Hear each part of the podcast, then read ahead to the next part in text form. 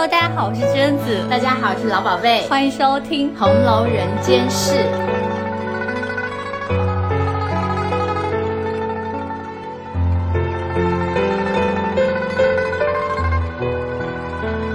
今天呢，我们要聊的话题是香味。然后我一直认为香味是有记忆的，就能够穿越时空。就当你在某时某刻闻到某一种味道的时候，这个味道如果契合到了你记忆中某一部分的时候，你就当场就会穿越回去，想起那个时间发生的所有人和事。我觉得这是香气很奇妙的一点，会勾起记忆。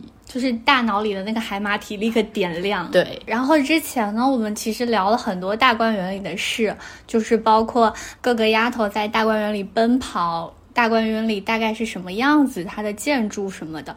这一期聊的时候呢，我们就想到一个点说。其实大观园里草木繁盛，有诸多各种各样的花花草草。那大家在大观园里走的时候，其实是会闻到很不一样的气息的。就可能假设说，若干年后宝玉回来贾府大观园里的某一个角落，他闻到这个很独特的草木气息，他可能就会立刻像我们前面说的，大脑里的海马体点亮，他就会想到他年少的时候跟大家一起在。大观园这个角落里做过什么事情？所以今天呢，我们就想聊一下大观园里的气息。然后这一期我们有一个小私心，就是如果你听到这一期的时候是在安静的氛围里，那可能你可以闭上眼睛来听，去感受一下不同的味道。然后我们聊起这个选题的时候呢。就在思考说，那我们要从哪条路线来开始逛这个大观园里呢？结果老宝贝跟我说，不如就跟着贾政和贾宝玉父子来逛吧。我说，是贾政那条路线吗？我也很诧很诧异，说实话。我觉得很合适，诶，是因为大观园是为了迎接元妃省亲建造的嘛。那那一年园内工程都已经告竣了，就差一些匾额对联还没有提。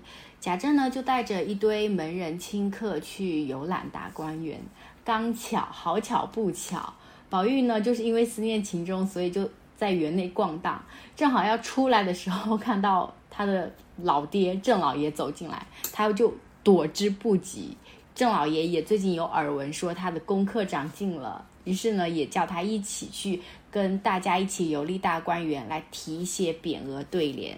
那第一站呢，我们就跟着郑老爷导游的小旗，来到了大观园的园门口。一众人呢是先看门，看完之后，贾政就遂命人开门。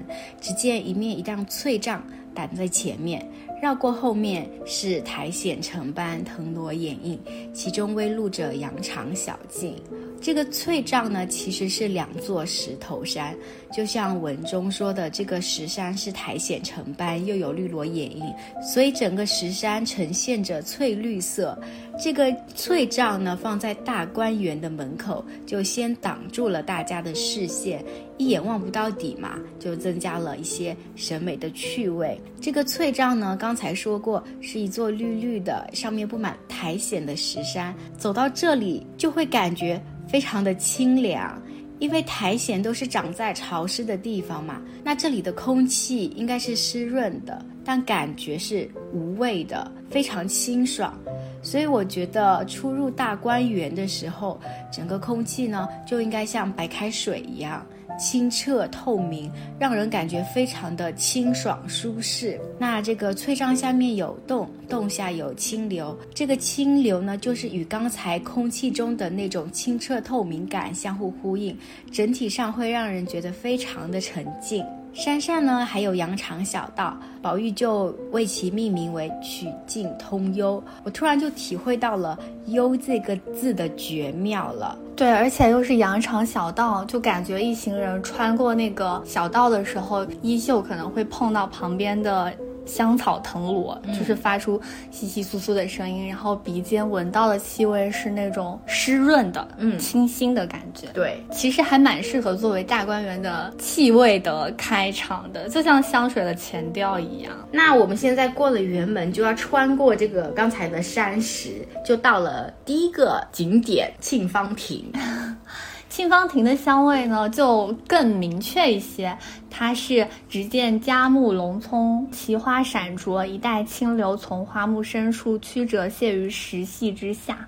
宝玉有写过说：“绕堤柳借三蒿翠，隔岸花分一脉香。”我觉得沁芳亭的香味应该是一种很清亮的草木的气息，但是绝对不是浓厚的那一种，是那种你特意来的时候好像闻不到，但是如果你不经意间走过，就会诧异说：“哎，这里好像有一点好闻的那种气息。”这也是一种很舒服的味道。对，而且这里草木奇花很多嘛，然后清泉又从你刚刚说的那个翠帐。当中花木的深处泻于石隙之下，我觉得还会有一点淡淡的水声的气息，就像我们现在靠近那种湖泊或者是海面，其实你会闻到很明显的水声的潮气。嗯，这里发生了很多动人的故事嘛，就是我们之前聊过的黛玉葬花呀，然后宝黛共读读西厢呀，春天的时候这里是很明艳闪灼的嘛。这么一想，就更觉很奇妙。就像你画画的时候，要先有干净的底，再上颜色嘛。那如果沁芳亭的气味本来就很绚烂的话，就比如说花香很浓烈什么的，这里发生的故事就会觉得有点喧哗。但是它就是很清淡的草木的清亮的气息，加上一点水声的味道。那个时候，宝黛在这里共读西厢的时候，就那个故事就能衬出你刚才讲到说它的底是素的，我就会想到说，其实沁芳亭后面的山石间是黛玉葬花的地方。黛玉葬花本身就是在这个故事中非常浓烈的感情的一个篇章和段落，它铺着一层淡淡的水生气息，就在后面安安静的衬托。我觉得这是一个特别美的画面。嗯。那既然你讲到黛玉，我们就继续跟着这支队伍走到了潇湘馆。潇湘馆的气味呢，我觉得很黛玉，因为它这里是前有千百竿翠竹遮映，后有大株梨花兼着芭蕉，并有清泉水的声音。其实竹子的气味并不是很明确的，它是若有若无的。因为我小时候家里有一大片竹林嘛，我就曾经站在那个竹林里，然后风唰啦啦的吹过那竹叶的声音，但是你鼻尖还是只。只能闻到忽轻忽重的类似某一种干叶的味道，嗯，然后雨天的时候，整个竹子的气味会沉下来，叶子、露、霜都是那种凉凉的，并且有微微的竹泥的气息，所以我就觉得，哎，这个基调就会让我想到黛玉的那个号潇湘妃子，嗯，就是有时候，呃，一种植物的味道，它并不是单独而来，它可能都需要，比如说泥土这种很厚重的东西，把它衬一衬、拖一拖，它才能。显现出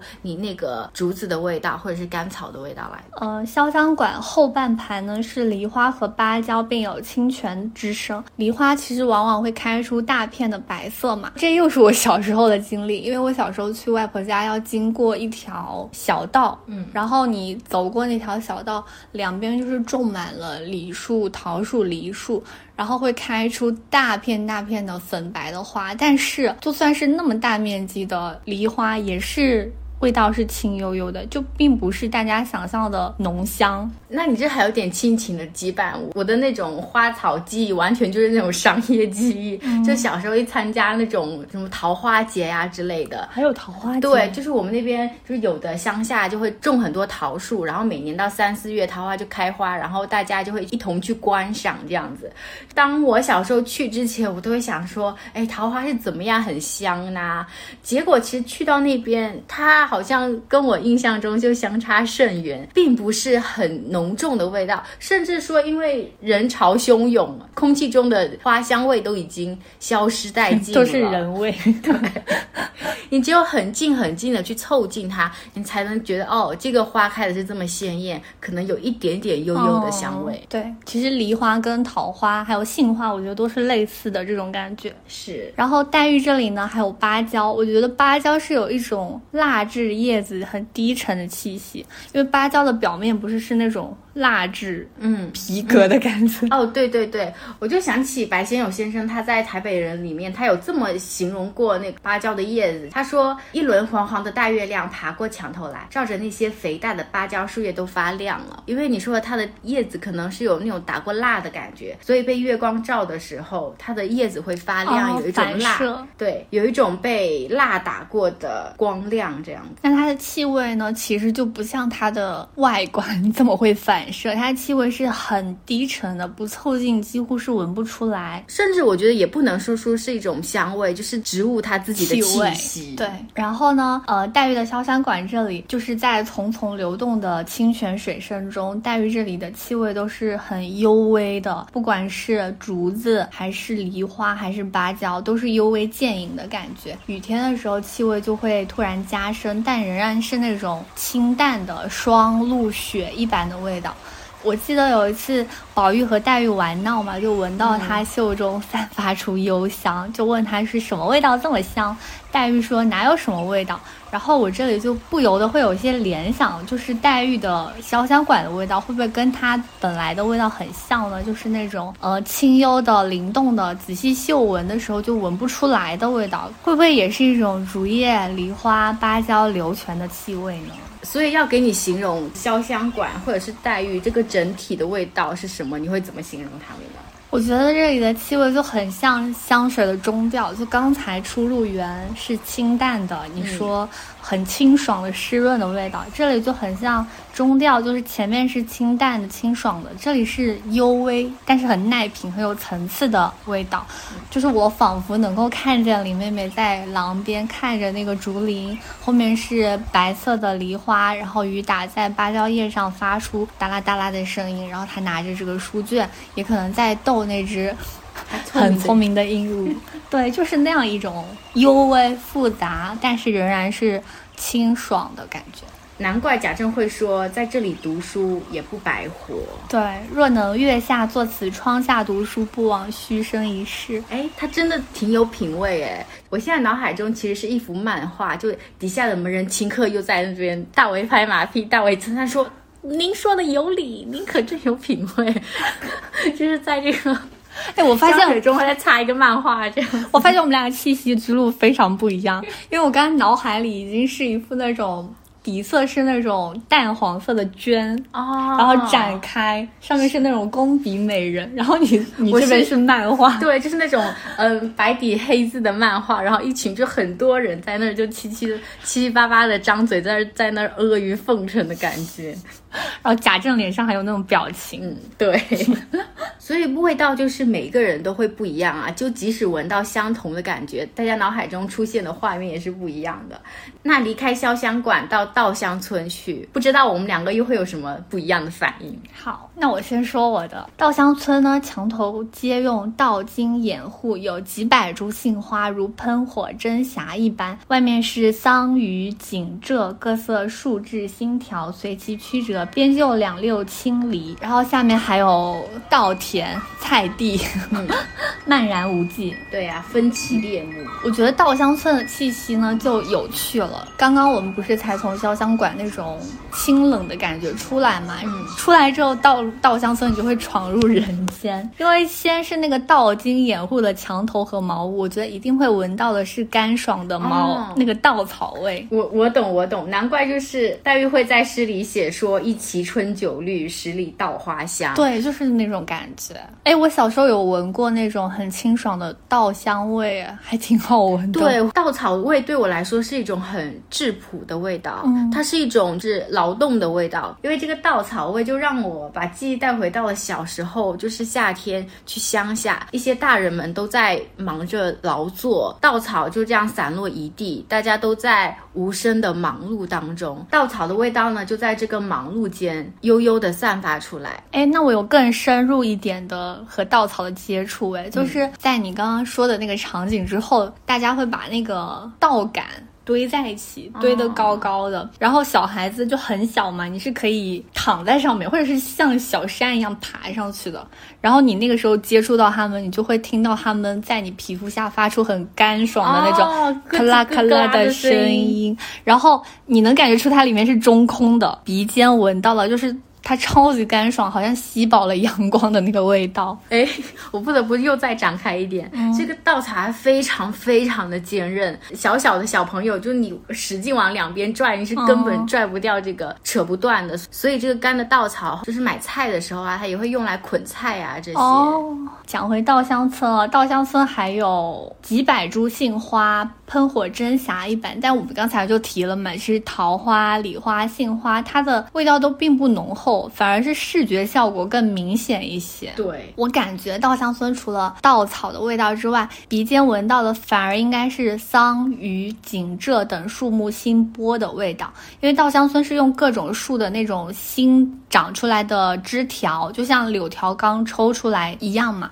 攀折过柳条的人应该都知道，指尖是会留下那种很新嫩的柳枝，非常清冽的草木味道，而且那个气息会在你的指尖留很久。那稻香村用这几种桑榆、锦浙这几种树木的新枝条，就新剥下来的枝条。缠在一起编出的那个新篱笆，而且是超级长的两溜青篱笆，我觉得味道一定是非常的新嫩清冽。它称不上是一种香味，但是一定是让人觉得非常喜悦的味道。就是我就会想起陶渊明的那个“木欣欣以向荣，泉涓涓而始流”的感觉。哎，我想起我之前有一次去黄山，然后正好碰上油菜花全开了，白墙黑瓦加上金灿灿的的油菜花，就像你刚才说的，它的视觉体验是高于它的味觉感受的。而且春天的菜其实也会开花，哎，嗯就比如说金灿灿的油菜花，稻香村不是也分其列母，家蔬菜花漫然无际吗？我不知道这里稻香村有没有种油菜花啊，但是你放眼一望，可能会是金灿灿的油菜花。然后油菜花的味道呢，其实我觉得仍然称不上是香的，哎，只是你感觉一切都好像是欣欣向荣，都在新生，农民又会有收获这样子。对，稻香村的整体味道就是很新生向上、干爽的稻草味、新折的枝条的味道，也许会有菜花的味道，就还蛮美好的啦。那离开稻香村，转过山坡之后呢，我们就会看到牡丹亭、芍药圃入蔷薇院出，芭蕉屋盘旋曲折。这里的空气真的是非常热闹，而且各种花的花期其实是不一样的。就像是芍药花，芍药花是开在春末夏初，就是五月左右吧。蔷薇花呢是在四五月开花，花期呢能够开到九月份。所以说呢，这就是要看我们这次宝玉和郑老爷这个 小 游行小队伍是去的是哪个季节了。根据游园的线索，就是我推断哈、就是本人观点，就是他们这次游园应该是在春天，因为前面呢有假点先报告说，哎，东西秋天就全了，那有可能说明说这个还没有到秋天。那又在游览时穿花渡柳，院里又开了海棠，那这个海棠开花和柳树正绿的时节，就不就是春日吗？嗯，而且前面说的开了好多梨梨花、杏花，这些花也是在春天开的。是，所以我们就当做是在春天的时候游览它嘛。那在春天的时候，这个热闹的空气里面，过荼蘼架时，其实荼蘼还是没有开的。那你其实就可以嗅到这种根茎生长的绿气，就是那种泥土的芬芳。然后还没有过架，那边的蔷薇花的香味就漫过来了。我觉得蔷薇的香味在远处嗅得的话，是会很让人感觉到愉悦的，因为蔷薇花是甜的，所以这个时候空气中会带着一丝甜，你会很惊喜，并且会挂上笑容，你知道吗？但是蔷薇这个东西，你凑近了就会发现它的甜味非常非常的浓烈，嗯就是你能够散发到空气中丝丝甜味，但你凑近的时候，它就是一个浓烈的香水，或者就是说你有一种把鼻子凑在香水面前闻着的那种感觉。哎，那我觉得你这个蔷薇花的香味漫过来，这个“漫”字就用的很好。就确实你不能太凑近，你就等它慢慢的游过来，你闻吧。接着这边还有一个芍药圃，那其实芍药的味道就清淡很多了。就平时我在生活中接触的某一类芍药花，其实都是没有什么味道的。就你凑近了闻，也发现不了说这个美丽的花它到底有什么香味。但是人家长得好看呐、就赏心悦目嘛。那这个芍药和蔷薇两种花，其实都在后面的情节里，它发挥了一些很大的作用。不管作者是为了后面的情节安排的这些植物，还是气味，还是要将发生的故事与它们联系起来，其实都呼应的很完美。比如说灵官画墙啊，湘云醉卧芍药眠，你都能其实嗅到空气中这个灵官的思念是甜的，史湘云才是这一片芍药花圃中最浓烈的人。嗯，过了这个芍药花圃和蔷薇架之后，这一区其实还有一些以植物命名的建筑，比如说牡丹亭、芭蕉坞、木香棚。我觉得这是一个空气特别跳跃的一块区域。蔷薇是不是有点类似玫瑰的味道？我觉得蔷薇呢更像是一个女孩子，她的气味比较单纯，单纯的甜，再夹杂着一丝清爽的气息。然后玫瑰更像是一个成熟一点的女生，她有自己的味道，这个甜只是她其中的一部分。那离开了这里，就来到了罗岗石洞，然后因为没有船嘛，所以只能攀援辅树，从山上盘道过去。那这个时候盘道完了，到了哪里呢？来到了了听花絮，因为这里呢水深潺源，然后水就泄出石洞，上面有罗披倒垂，下有落花浮荡。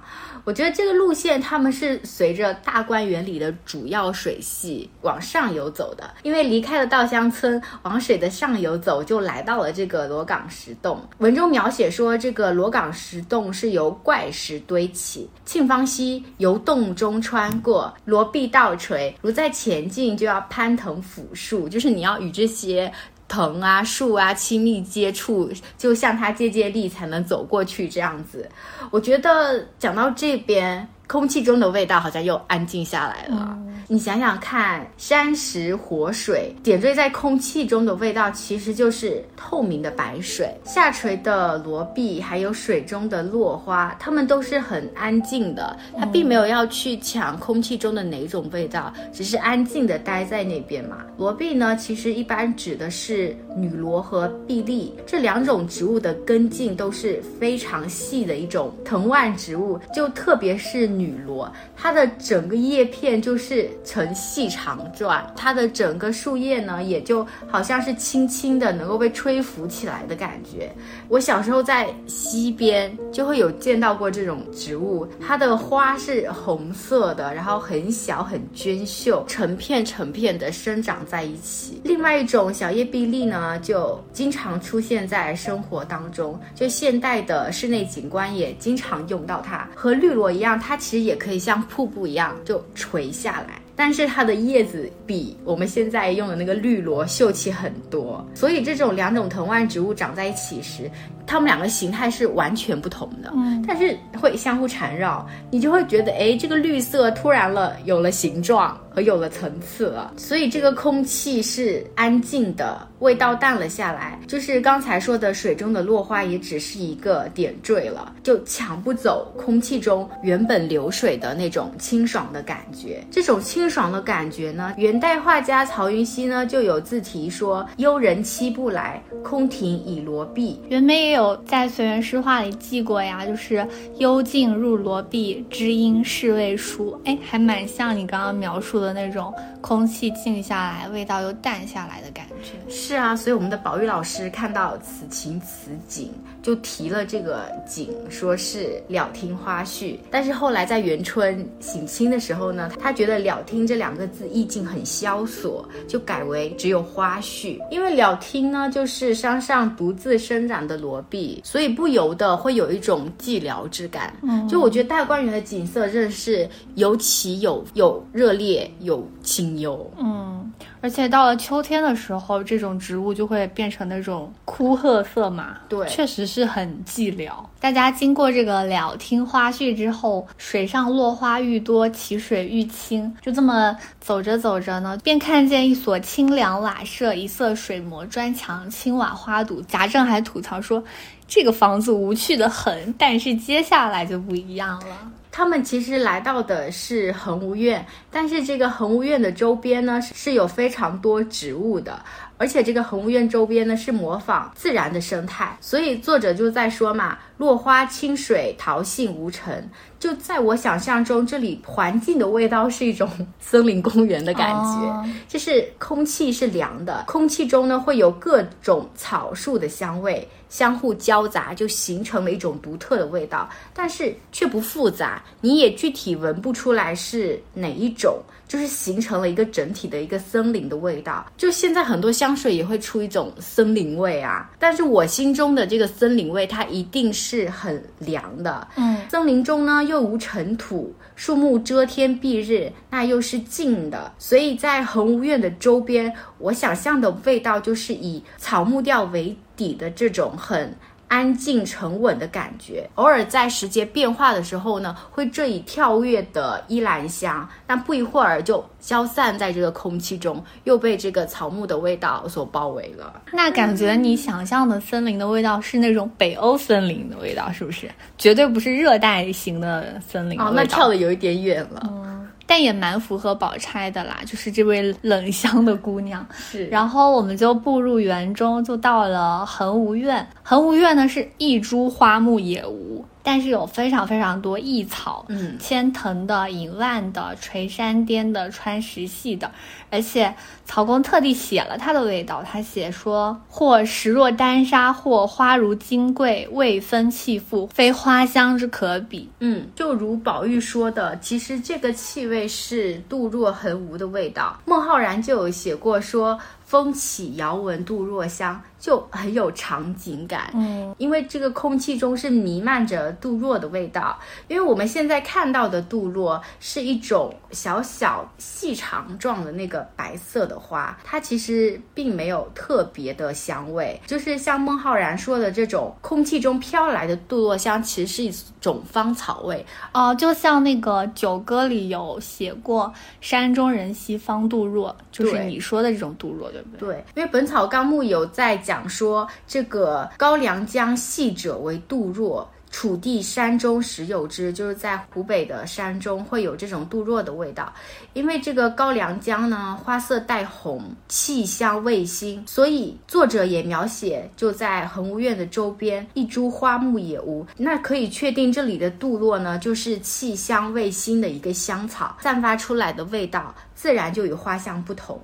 花香的味道是刚才说过，像蔷薇一样是甜的，是暖的。你开心的时候，你闻到这个花香的味道，就仿佛进入到了云朵之中，更加欢欣跳跃。但是你烦躁的时候，你闻到花香调，就会有一种甜腻之感，并没有给你一种安抚的感觉。但是杜若这种香草味就会不同，不管是你开心或者是难过的时候，你都会被它那种沉静的感觉深深的包围。所以这里的香味是一种很浓烈，但是不让人讨的味道。是的，我觉得不管是以什么时节或者是什么心情闻到这个味道，你都有一种很舒适的感觉。而且这里不仅仅只有杜若嘛，是的，这边有很多香草。就宝玉也有说，这之中有藤萝、碧丽，那还有青葛。彩兰、紫云、青芷，宝玉就指出了在恒芜苑中诸多的香草。那就在宝玉这个大展学识，我也跟着宝玉在这些香草里拾草的时候呢，贾政就突然喝道说：“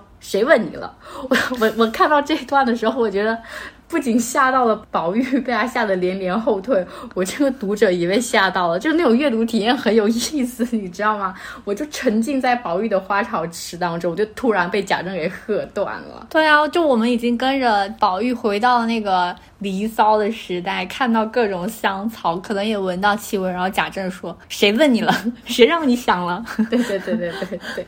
然后贾政老爷导游呢就走了，离开这边来去游览恒芜苑的更深处了。对对对，他呢看到两边是抄手游栏，顺着游栏步路呢，下面五间青厦连着卷棚，四面出廊，绿川游壁，更比前几处清雅不同。因此贾政就叹说：“此轩中主。”茶操琴，亦不必再焚茗香矣。这里我又不得不做个门人清客去夸贾政，说 贾政老爷好品味呀，你真的很适合去做一个茶室主理人。你就从环境的另一个角度来想，它其实是会立体的增加恒芜苑整个的氛围感。室外呢是沉稳宁静的草香木质调的氛围，室内呢是茶香和流淌出来的琴声。我觉得整体的氛围就和谐起来。了，我觉得贾政年轻的时候可能也是喜欢这种风雅的事情的，因为宝玉有跟他类似的想法嘛，就是宝玉院里面晴雯煎药的时候，晴雯就说这个药香放在房间里不好，宝玉说有药香多雅，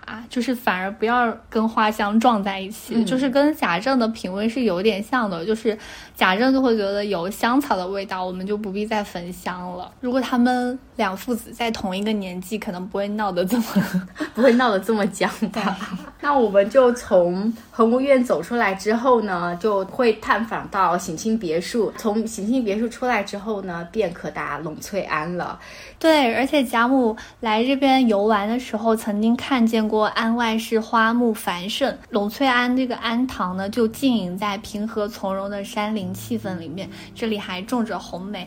我觉得要聊清楚栊翠庵的气味，可能不得不聊一下形状。就是我觉得气味跟形状其实是有关系的，就像很多咖啡或者是茶的闻香杯，它会有细长口和长口的区别嘛。形状对气味的传达是有影响的。那栊翠庵隐在山林之中，山林我觉得就像一只漏斗一样，把那个徐徐的山林气息缓缓地导入栊翠庵之中。这里的草木之气一定是很浓郁的，我觉得会像一杯浓茶的感觉。再往安里走呢，就会发现每走一步都是不同的植物气息，就像每品一。一口茶滋味都不一样，可能走一步离花近一点呢，就是更甜一些；离竹子近一点呢，就是淡一点。然后离可能浓香型的树木，比如说冬青啊什么的近一些，就会更浓烈一些。你这样讲，我会觉得栊翠庵里的味道是非常的丰富的，而且层次非常鲜明，有浓有淡，而且它的草木气息是很浓郁的嘛，就好像。它有一个无形的气味的屏障，把这里笼罩在一种清修的氛围里面。那像栊翠庵这种特性，它的味道的变化也会随着时节和气温的变化而渐变出不同的层次。对，像冬天的时候，这里肯定还会多加了红梅的气息。是的，但是你前面不是有说我们这次游览还是在春天嘛，所以红梅肯定是没有开的。但是走的越深，我觉得还能够嗅到的是佛前供的香。的味道，那是一种檀香。嗯，我觉得一般是哎，因为檀香是有点点穿透性的，就是一闻你就知道一定是它檀香。它是厚，然后又有烟气的感觉。但是所有的这种味道，檀香的味道、烟的味道，都是笼罩在很浓郁的草木之气之中。我觉得檀香就像这杯浓茶里的一味蜜饯，就是你一定能品到它，但是它。最终还是被这杯茶的味道所包围。哎，我反而是觉得这个檀香是融入到栊翠庵里面去的，因为檀香其实檀它本身也是一种木嘛，在栊翠庵也是花草繁盛，各种草花木的味道是相互结合的。那么这个檀香也是自然的聚合到了这个栊翠庵里的味道，仿佛好像又是栊翠庵里天生出来的味道。哦，它本来的味道。是的，嗯，就感觉大家。有经过栊翠庵的话，一定衣襟上会染上一些檀香的味道。离开你就不由得双手合十，心沉下来。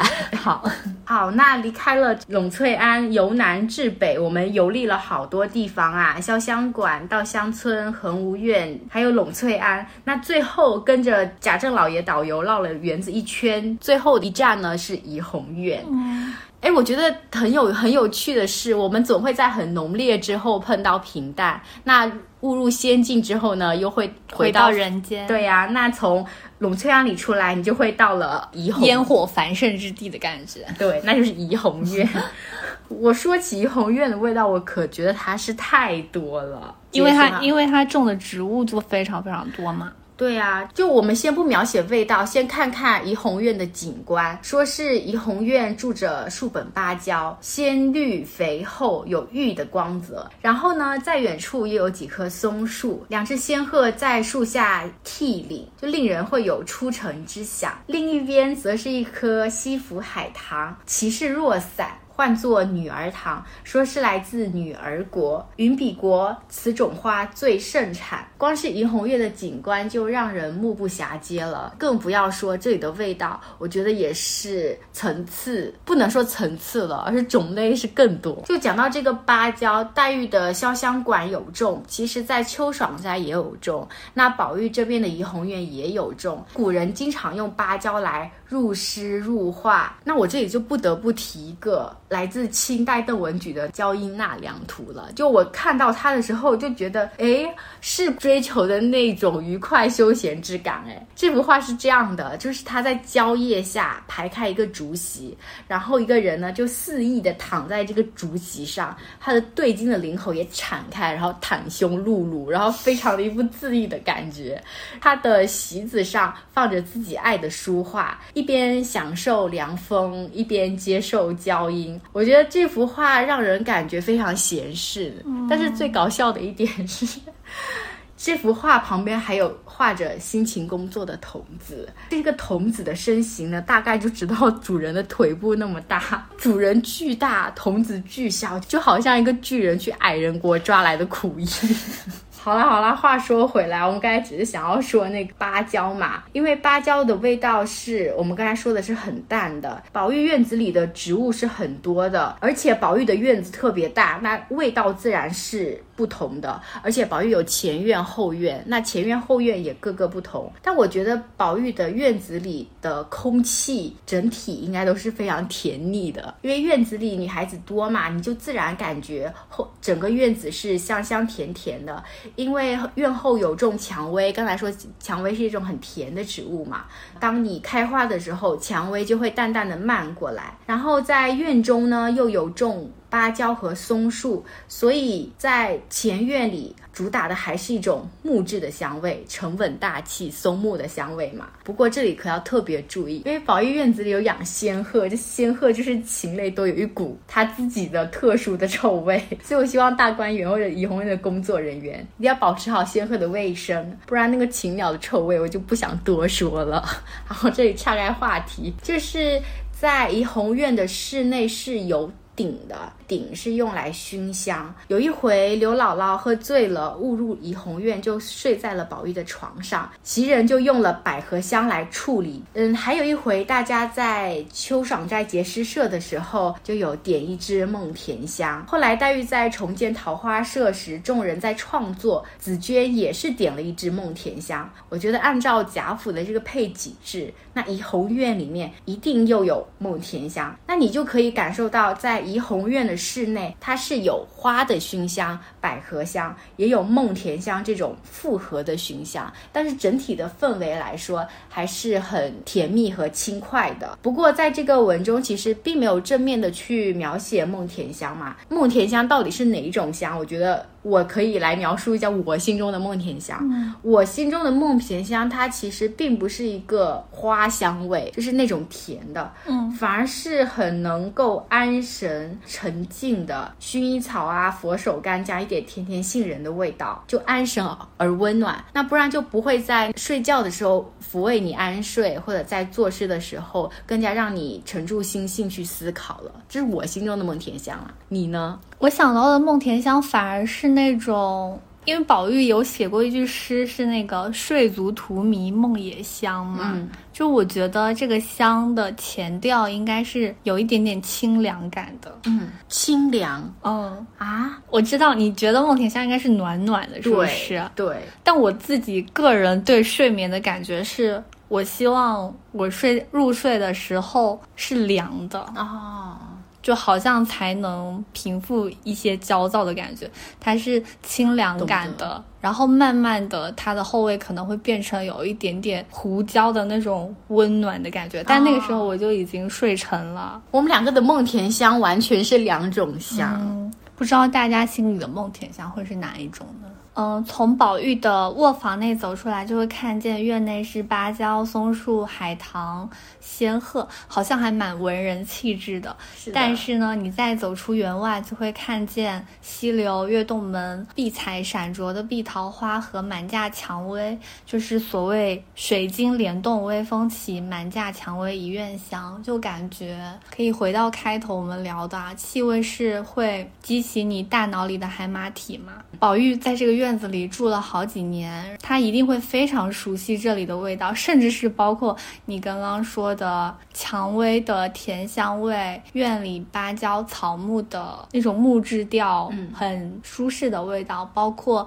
贾府配给之下的梦甜香的味道。虽然我们想象的梦甜香都不一样啊，嗯但是感觉贾宝玉同学若干年后如果有机会回到贾府，他站在那个满架蔷薇之下，不知道究竟是会想起哪一幅画面？是他和丫头们在这里玩闹，是麝月在蔷薇花下晾手帕，还是说他在院里看着那个仙鹤涕零呢？我觉得还蛮奇妙的。所以气味真的很神奇，它能够带你穿越到自己记忆中的某个地方，仿佛又身临其境了一样。就像我现在闻到香樟树下的味道，就会马上回忆到高中的那几年夏天，我从树下穿过，就是阳光透过树荫打在我的脸上，然后我从香樟树边走过，走进教室上学，其实就是这么一个短短的画面，就勾起了你当时很多回忆。希望今天的气味之旅你听得开心，然后也祝大家今天能够像曾经那么快乐的宝玉一样睡足荼蘼梦也香。那这期节目就这样了，下期见，拜拜拜